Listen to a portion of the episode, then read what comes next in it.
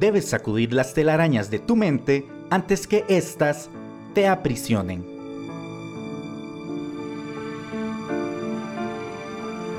La mente es su propio lugar y en sí misma puede hacer del infierno un cielo o del cielo un infierno.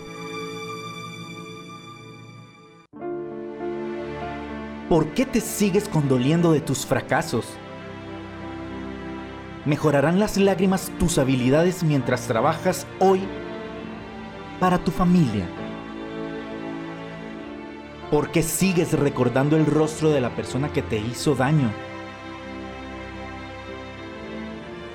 El pensamiento de una dulce venganza te ayudará a dormir mejor esta noche.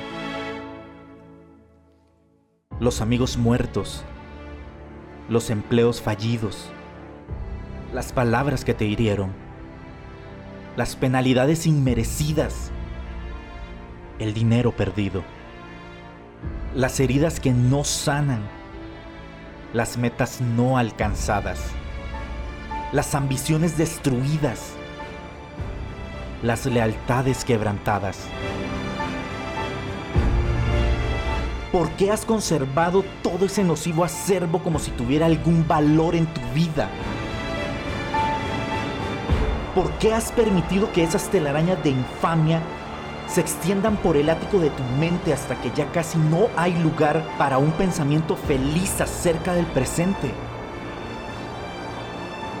Echa fuera esas hebras trágicas del pasado que se han acumulado con los años. Con el tiempo, sus purulentas entrañas te asfixiarán si no te apresuras. La capacidad de olvidar es una virtud, no un vicio.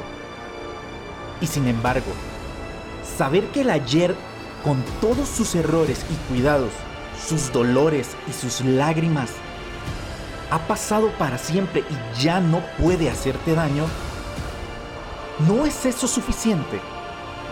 De la misma manera, tienes que pensar que no puedes hacer nada acerca del mañana, con sus posibles angustias y desaciertos, hasta que el sol vuelva a levantar todo lo que posees lo que puedes acomodar a tu voluntad es el momento actual.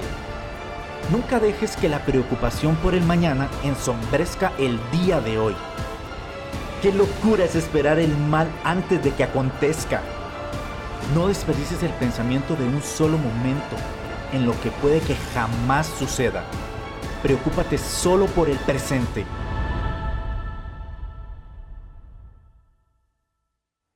El que se preocupa por las calamidades, las sufre doblemente.